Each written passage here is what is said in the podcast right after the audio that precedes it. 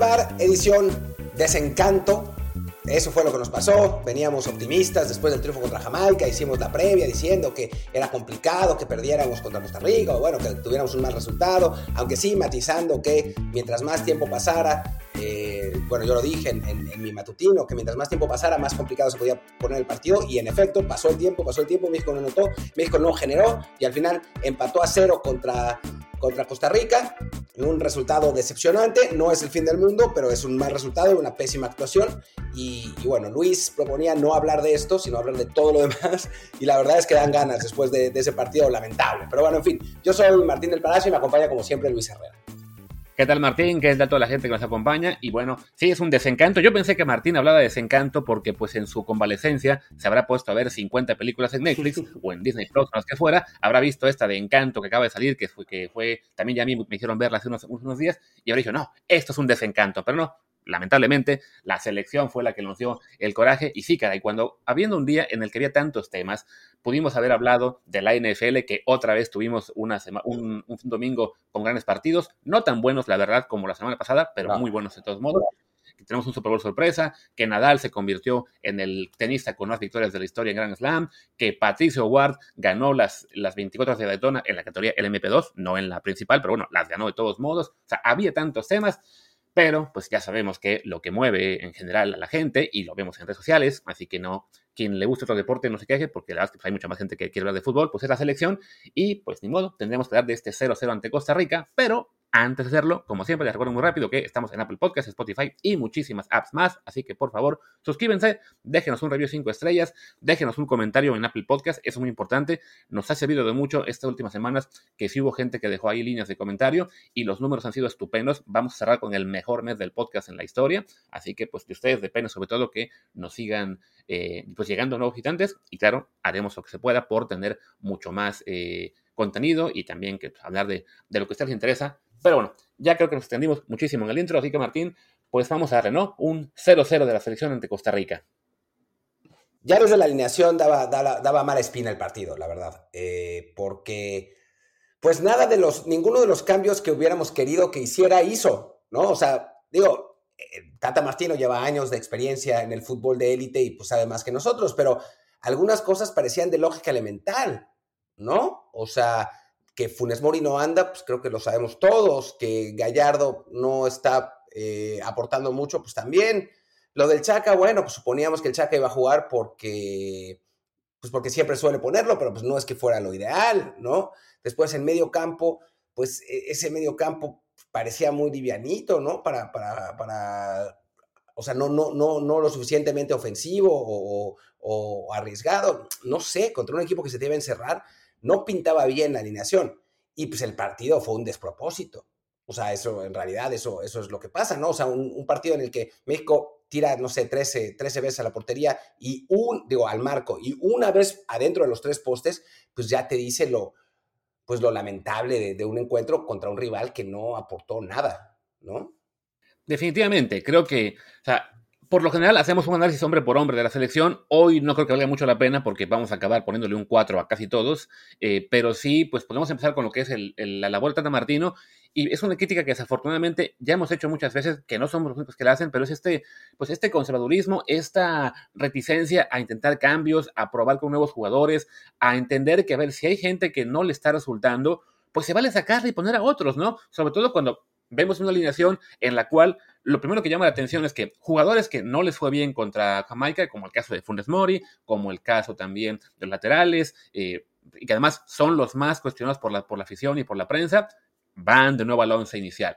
Y los que habían jugado bien, como por ejemplo el caso de Alexis Vega, que había sido pues de la, figura o de las figuras ante los jamaiquinos, ah, no, pues a la banca porque sí, entendible, estaban ya de vuelta Tecatito y, y Chucky Lozano, hay cierta jerarquía y no se puede negar que entre Chucky y Alexis Vega, con lo bien que ha jugado Alexis, de todos modos, pues siempre vas a poner a Chucky, pero bueno, juégatela poniendo a Alexis de 9, que lo comentamos aquí, yo hasta hice un meme de eso ayer domingo, pero no, para, para igual que eso de Henry Martín, ¿no? Que, ok, cuando entró igual no hizo nada, pero pues venía de haber metido gol contra Jamaica, ese, pues prueba a, meter al que tiene a lo mejor un poquito más de momentum en lugar de Funes Mori, que desafortunadamente pues la presión le está pegando, no está jugando bien en selección y no es porque sea envidia de gente del centro del país contra rayados, porque a ver, pues entrada, yo, yo soy de Veracruz, eh, Martín hace años que no vive ni siquiera en México, como yo tampoco, de hecho, entonces simplemente es pues esa, esa, es aferrarse a los mismos jugadores, que también pues eso arrastra una dinámica de de que el equipo pues sigue jugando a lo mismo por, por semanas y por varios partidos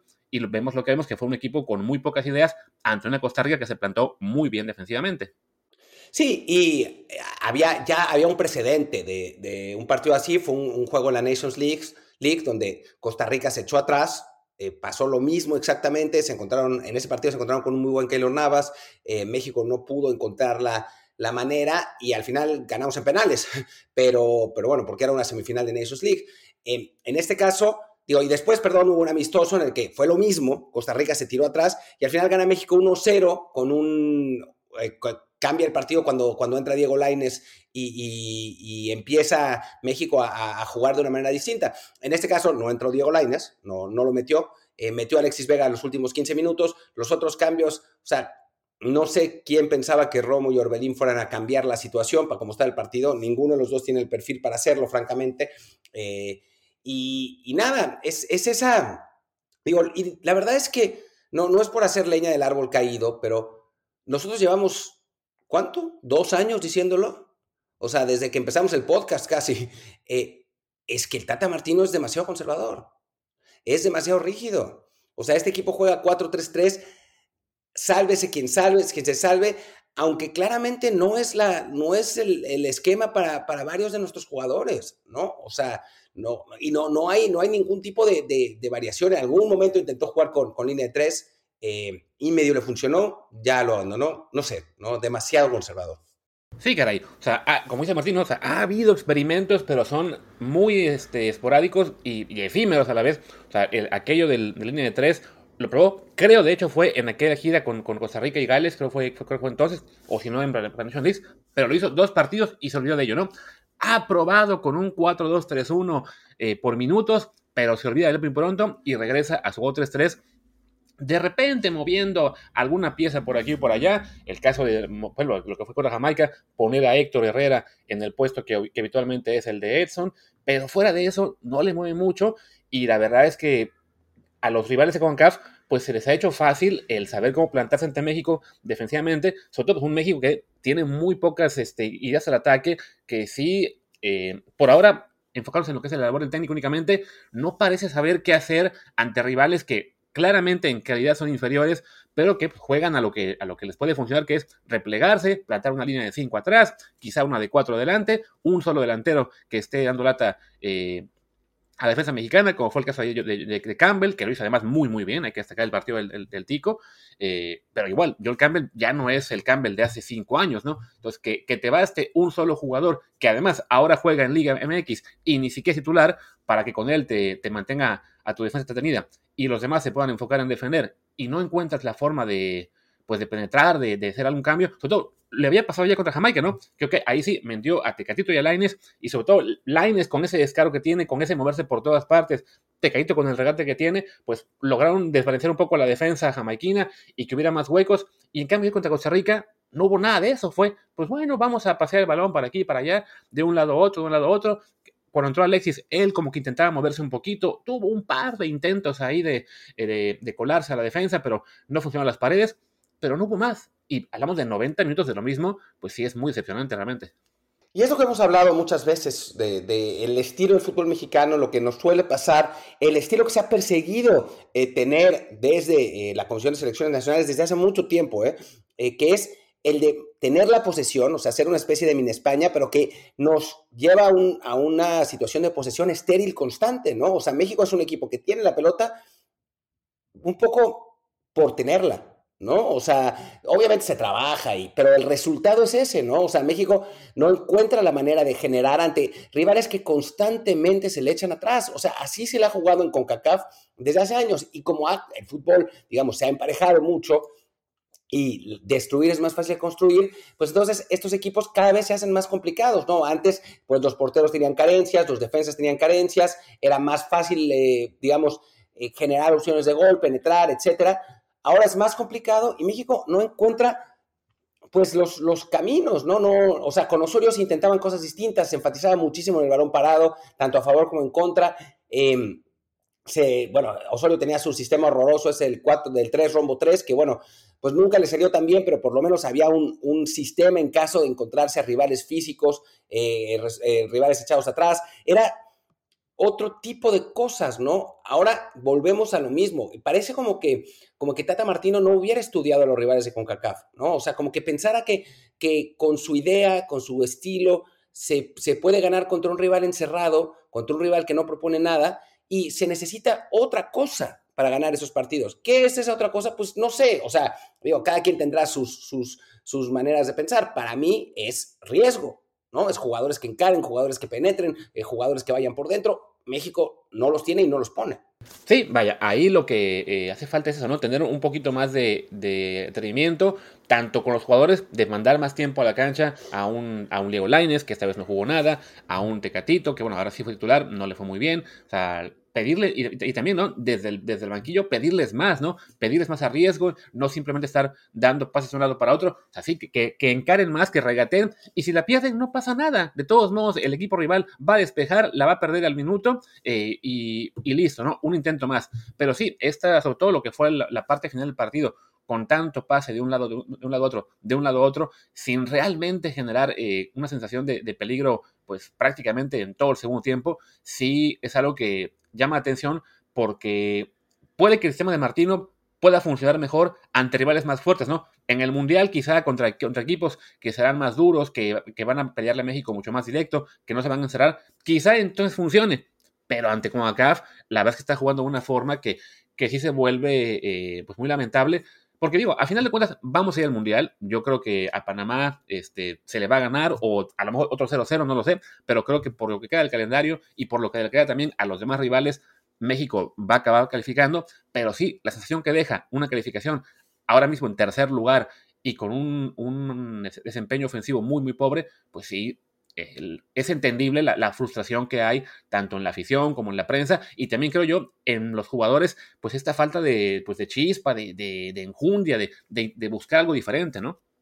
Sí, no sé, y no, no es que no, no, no, no quiero que caigamos en el pensar que, que se gana con más huevos, porque pues no creo que vaya por ahí. O sea, yo no creo que los mexicanos, por más de que, de que los hijos de Martinoli digan que, que Herrera trota en la cancha y que se le nota una displicencia terrible y todas esas mamás que es de no ver fútbol, eh, me parece que, que, el asunto tiene que ver con, eh, con atrevimiento con, con un, una filosofía tanto, tanto desde la banca como desde la cancha distinta, como el, el, el intentar, el penetrar, el buscar, el, romper líneas, el, buscar pases filtrados.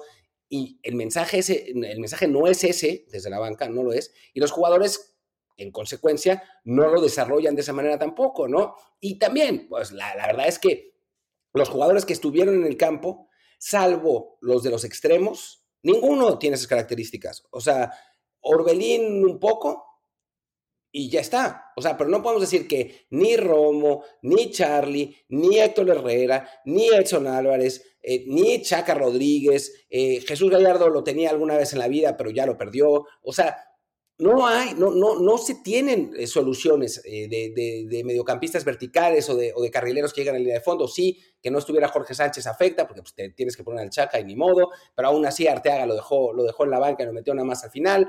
Em, o sea, no, no tienes ese tipo de jugadores, ¿no? Sí, ok, Sebastián Córdoba está, no está jugando bien, entonces pues no lo convocaste, ok, pero ahí está Diego Laines, ¿no? Para, para jugar. Ahí pues, no sé, o sea, meter a alguno de los, de los em, extremos para que juegue por el interior y que trate de acarrear balones, no sé, no sé, no sé. Algo que te permita ser vertical. El problema es que pues no hay por ahí. O sea, el Tata Martino quiere ganar pues tocando la pelota y generando a partir de, del juego de posición, de, de, descolocar a los rivales y de abrir esos huecos, pero pues no está pasando. Y si no tienes ese desequilibrio, está muy complicado. Aún en el mejor juego de posición de Barcelona tenías a un Iniesta que sacaba dos o tres jugadores y que podía abrir esos espacios y a Leo Messi, ¿no? O sea, obviamente, no, no, no es que Pedro fuera el único que te generara eh, jugando de, extremo derecho, o Dani Alves con, con, la llegada desde el carril. Había gente desde el centro que te generaba eso. Y en México no pasa. Y además el 9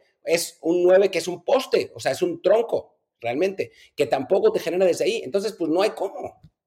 Sí, y también está el hecho de que, bueno, es esta, esta probablemente sobrevaloración que hacemos del, equipo mexicano, que sí creo yo le debe alcanzar para ser titular, eh, bueno, pero no para para, ganarle en CONCACAF a casi todos, pero que no es fácil, ¿no? A fin de cuentas, eh, seguimos pensando que México vive en esta etapa en la cual debe ganar todos los partidos en CONCACAF por 5 a 0, y que bueno, nunca fue así, ¿no? La, verdad es que eh, a veces se le ganaba algunas islas por, por, por, goleadas, pero los equipos centroamericanos siempre fueron complicados, y, y de todos modos, la gente sigue esperando que, la, que el eliminatorio se gane por goleada y que se ganen partidos sencillos en la seca. Y llevamos ya muchas eliminatorias así, ¿no? Y es como para que la gente empezara a pensar, vale, van a ser difíciles, van a ser juegos duros, va a haber este, eh, encuentros en la seca que no va a ser sencillo sacar la victoria. Y en cambio, se genera esta expectativa tremenda de que le vamos a ganar al que sea, con todo y que estamos jugando mal.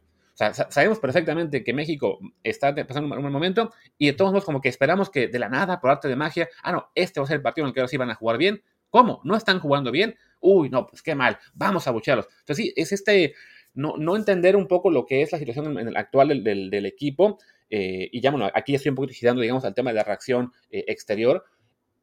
Y, vaya, no, no ayuda este clima, ¿no? O sea, en, lugar de tratar de sacar al equipo del, marasmo en el que está, pues simplemente entre todos también lo estamos aventando aún más, más al fondo del, de, ¿cómo se llama? Del precipicio, ¿no?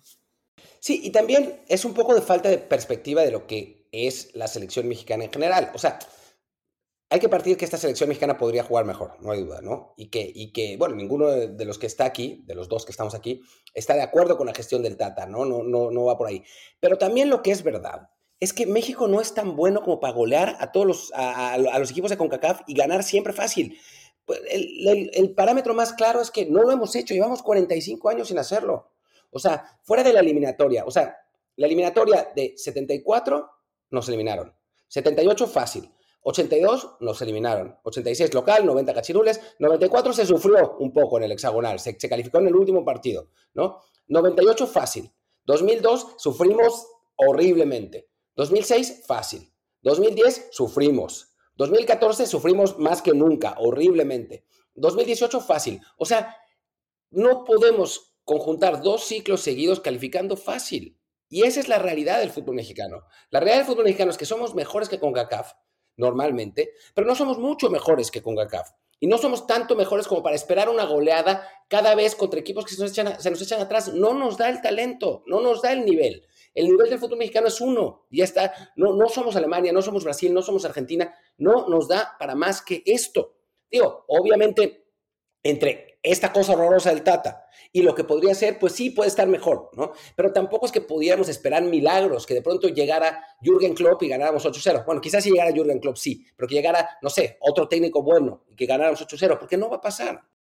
Y ojo que además, mencionabas aquellas eliminatorias en las cuales se pasó fácil, bueno, la de 98, se, se avanzó fácil y de todos modos se echó al técnico al final porque había esa sensación de que no, no estamos ganando suficientemente bonito, no estamos jugando, este, eh, ganando por goleadas, se empataron muchos partidos en el Azteca también al final, ah, no, pues venga, para afuera Bora y que venga la Puente, que acabó siendo una, buena decisión porque este, con, la Puente el equipo jugó muy bien en el Mundial, pero antes de eso había sido un desastre, y, y desafortunadamente, bueno, pues seguimos esperando que la alimentación es un paseo en el cual ganaremos, pues, que son ahora 14 partidos, pues ganaremos 12, empataremos con Estados Unidos en su casa y tenemos por ahí un empate más en algún otro lado. Pero no, pues no va a ser así. Desafortunadamente, en esta eliminatoria no solamente se está juntando que hemos tenido ya dos empates en casa y también dos derrotas fuera, sino que la ascensión del equipo es, es muy mala. Se combinó con el fracaso en Copa Oro, con el fracaso en Nations League. Entonces, eh, pues es innegable que, la selección pasa un momento eh, terrible, pero sí se debe también considerar el tema ese, ¿no? de las expectativas, ¿no? De creer que se va a avanzar con mucha facilidad, de que cualquier partido se espavita, porque cuando no lo es, ¿no? Y dicho esto, ahora creo que podemos hablar un poquito ya del desempeño de algunos jugadores, sobre todo, bueno, los más criticados, porque creo que es evidente que ayer jugaron mal, pues prácticamente todos, y se tienen que decir que, que, lo hicieron realmente de la patada, pero sí creo que también hay una fijación por, pues, por reventar a algunos en particular, algunos con más razón que otros, Y lamentablemente, pues esto también eh, nos está llevando a lo que es este clima de hoy, en el cual eh, todo el mundo quiere de nuevo a Héctor jubilado, y cuando, pues la verdad es que no, no es que él sea el culpable de lo que pasa en selección. No, para nada. Pero pues esa es la reacción. El asunto es que creo que todos sabemos que hay un problema, pero nadie sabe cómo resolverlo. ¿No? O sea, creo que, creo que va por ahí. Porque también, o sea, vivimos en el, en el constante ciclo histérico en el que queremos correr a todos los que ya estaban para poner a jugadores nuevos y cuando se pone a jugadores nuevos y no funcionan también hay que correrlos y entonces hay que llevar a otros jugadores nuevos, pero pues no hay, ¿no? Eh, entonces no, no, no hay manera de, de, conseguirlo y pues la gente no entiende que lo que tenemos es lo que tenemos, ¿no? O sea, no es que sea culpa de Héctor Herrera, eh, es que pues no hay más, ¿no? O sea, entra Luis Romo y no mejora nada. Y después la gente dice, no, debe entrar Aldo Rocha. Y la, en serio es como para decir, neta, güey, o sea, no mamar. O sea, es, es, la gente, no, como no hay soluciones y como nadie propone soluciones, o sea, tenemos un Martinoli lloricando y quejándose y diciendo, otra vez, ¿dónde estás, Graham Susi? Bla, bla, bla, bla, bla, bla, bla, pero no, sin, sin aportar nada, porque nadie aporta nada, ¿no? Entonces, está, el aficionado está completamente desamparado, ¿no? Y no entiende exactamente qué se tiene que hacer, pero sí que algo tiene que cambiar. Y ese algo tiene que, que tiene que cambiar, pues es lo que eh, se enteran en los medios de comunicación y lo que les da la cultura futbolística y la, la, entre la xenofobia y la rabia y la envidia de quien está en Europa, etcétera, ¿no? Eh, es, pues, tratar de bombardear todo lo establecido para poner lo nuevo sin que eso nuevo sea necesariamente bueno, pues es que, pero el asunto es que, pues, si no propones eso, también, ¿qué propones? Porque no hay mucho que proponer. Claro, ¿no? O sea, creo que por un lado está esta, como dices, ¿no? Esta, esta manía que tenemos en México de que cuando las cosas van mal, creemos que simplemente hay que destrozarlo todo, tirar este para afuera a los mejores jugadores porque ah, ya están viejos, ya están jubilados, ya, ya están para el arrastre y que vengan unos nuevos, como si los nuevos fueran a mágicamente cambiarlo todo. O sea, y lo vemos ahora con la gente que pide, sí, sí, que, se vaya Héctor Herrera, que vengan los jóvenes, y mencionan, por ejemplo, no sé, a, Aldo Rocha, Eric Lira, que además ni juegan en su misma posición, eh, pero, o a Bigón, hubo quien mencionó a alguien también ayer, y es, a ver, algunos jugadores de Liga MX sí se merecen una oportunidad, la tuvieron la mayoría en lo que fueron nuestros moleros contra Chile y Ecuador, y lo hicieron bastante mal. Y eso fue en moleros contra rivales que mandaron selección C o D ¿En qué cabeza cabe que, uy, sí, vamos a mandar jugadores que están, este, digamos, eh, pues sin probarse en selección y van a jugar la eliminatoria y lo van a hacer mucho mejor? La verdad es que no lo van a hacer. Algunos se van a cagar, otros van a más o menos a, pues a, dar un papel, eh, eh, digamos, decente, pero no esperemos que hagan maravillas, ¿no? Sí creo que al Tata le falta moverle un poquito más a su once, pero bueno, sus, sus listas de 30 jugadores creo que ahí está un poco la solución, ¿no? Que se vea por lo menos el intento de, variar un poco, ¿no? Sea, no, no, yo no pido que saquen de la lista a un Héctor Herrera o a un Gallardo o a un Fones Mori o al que ustedes quieran que esté ahora mismo, pero si tienes 30 jugadores, pues qué tal si pruebas con otros de los otros 15 de los 15 habituales, ¿no? O sea, en lugar de Fones Mori, pues ahí tienes a, Henry Martín. Estaba Chaquito antes, ya lo bajaste la lista, ¿no? Comentabas igual el caso de, Córdoba, ¿no? O sea, creo que al Tata le cuesta mucho eh, dejar de lado a los veteranos. Le pasó con Pizarro, por ejemplo, o con Jonathan Dos Santos. Pero los jugadores que son un poquito más jóvenes, que han estado en su proceso, a la primera que les va mal o que simplemente no, no, dan los números, venga, para afuera, ¿no? Pasó con Córdoba, pasó con Chaquito, ahora que Jorge Sánchez se lastimó, ah, pues chin, ni modo, vamos a regresar de inmediato al Chaca porque tengo miedo de poner a Julián Araujo, ¿no? Y saber, la eliminatoria no está tampoco para pensar, sí, no, no vamos a ganar fácil, no, no vamos a ganar caminando, pero tampoco es que no podamos arriesgar un poquito, ¿no? De decir, bueno, tenemos un partido contra Costa Rica en el cual eh, viene eh, jugando bien Alexis Vega, quiero meter a Tecatito y a, Chucky, pues bueno, probemos con Alexis de, falso 9, ¿no? Tenemos ahora la lesión de, Jorge Sánchez y Chaca no está, no ha jugado bien últimamente, bueno, últimamente dos años, pues vamos a ver qué pasa con Julián Araujo, ¿no? Eso, un poco de atrevimiento en algunos puestos para que la gente vea que por lo menos se está intentando algo diferente, ¿no? Sí, algo, ¿no? O sea, es, eso, desde que salió la alineación fue así como, puta. O sea, después esas cosas le salen al Tata, ¿no? Y de pronto si México hace un gol, si, si Funes Mori no le quita ese gol a Tegatito Corona y que y México anota, eh, pues cambia todo, ¿no? O sea, porque Costa Rica se tiene que abrir y entonces ya el, tener un medio campo que, que, mueva la pelota y que aproveche espacios tiene más lógica, no hay por qué meter a Diego Lainez, no hay por qué arriesgar demasiado, ¿no? O sea, eh, si de pronto cae un gol, le sale al Tata Martino, claramente. Pero bueno, pues no cayó y no le salió. Y el asunto es que me parece que esta, esta alineación y este sistema y este planteamiento no, no te propicia que te salga. O sea, no es, o sea, hay que hacer, digo, en el, fútbol es impredecible, ¿no? los resultados no, no, nadie te garantiza nada. Pero lo que se puede hacer es trabajar de manera que esos resultados sean más fáciles que conseguir, que la probabilidad aumente, ¿no? Y en mi opinión, la mejor manera de conseguirlo es buscándolos, no buscando que el juego eh, de pases te lleve a conseguirlo por agotamiento o por desgaste, sino siendo ofensivo y arriesgado e intentarlo desde el principio. Puede que te salga mal, pero las probabilidades son de que te salga mejor, sobre todo contra un equipo que se te tira atrás.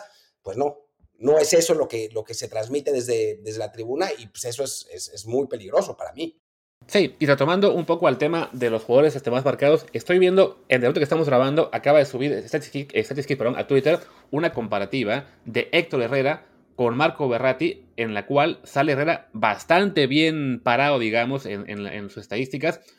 Un poco para recordarle que, a ver, sí, puede haber jugadores que estén teniendo un mal desempeño en algunos partidos, y fue el caso de Herrera ayer, pero sí tenemos que tratar de ser un poquito más analíticos y no dejarnos llevar por la víscera de que, ah, el partido fue malo, entonces vamos a buscar un culpable y ya, decidimos que fue Herrera, ¿no? Sobre todo él porque, a ver, es, en la última semana ha sido muy claro el, ataque contra él y en particular porque a la gente le ardió la declaración que hizo hace una semana con lo de que la Azteca no pesa, y es cierto, la Azteca ya no pesa, y entonces, pues de ahí se agarran los Martinoy de la vida para decir, ok, ya tengo yo a mi, pues al jugador al que tengo que reventar y con eso tendré la gente contenta. Yo el partido de ayer no lo pude ver completo, eh, pues porque además estaba la NFL evidentemente y también, bueno, porque el stream fallaba mucho, pero me llegó como al minuto 4 del, encuentro un mensaje en Twitter en que me decía, ah, ya empezó y Herrera no corre. A ver, ese tipo de cosas es claramente que alguien te está mandando al, oído eso, ¿no? En este caso, Martinoli y los de Azteca, y también ya vi que en Twitter algunos más, es de que, a ver, si al minuto 5 ya estás empezando a buscarle a qué, a qué está haciendo mal X jugador, en este caso Herrera, y lo podemos también pensar seguramente para Gallardo o para el Chaca, para quien ustedes quieran, pues claro que vas a acabar con la impresión de que fue el peor del equipo. Ayer Herrera estuvo bastante flojito, sí, y apenas hace tres días, bueno, hace cuatro días, había sido de lo mejor, si no es que el mejor en el primer tiempo, y ya luego un poquito más en el segundo, ¿no?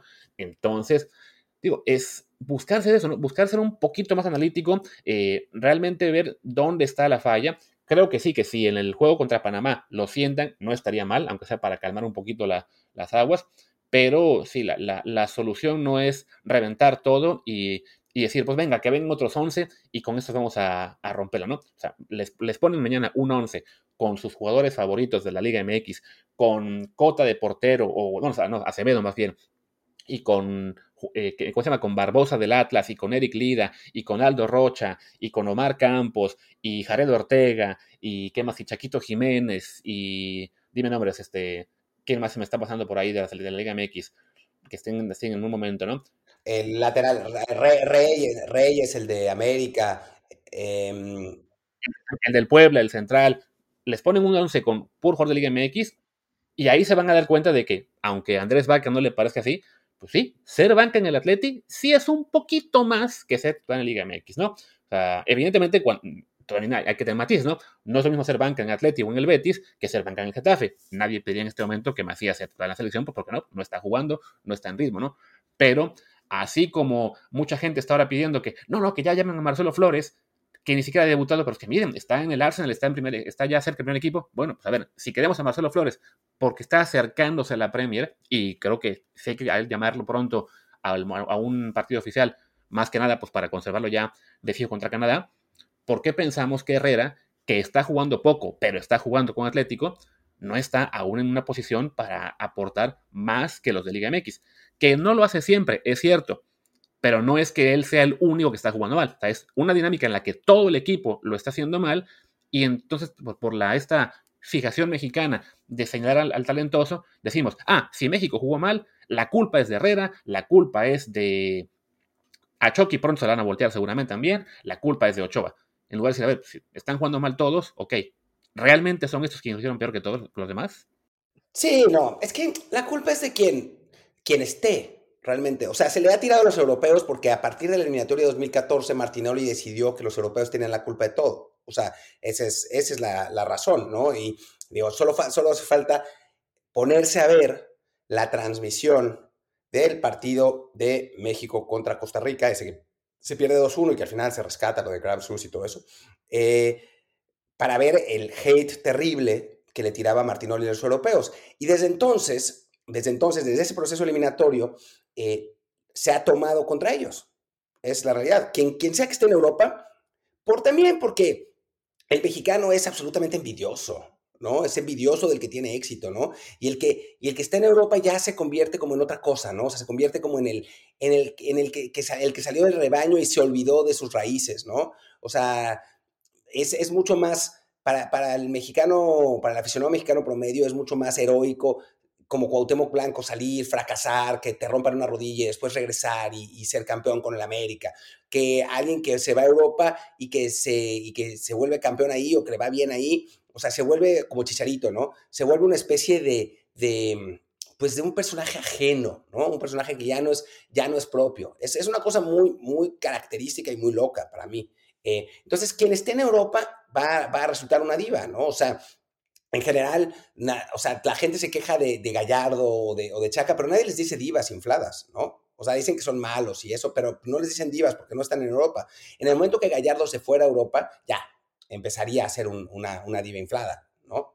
El Chaca no, porque jamás se va a ir, ¿no? O sea, nunca le ha dado el nivel, pero, pero es la realidad. O sea, las divas son siempre las que se van, los, los jugadores que se van, que se olvidan de, de cómo éramos en el pueblo, en México, ¿no? Y entonces, pues así está cabrón, porque contra esa envidia y contra ese resentimiento no se puede hacer nada, ¿no?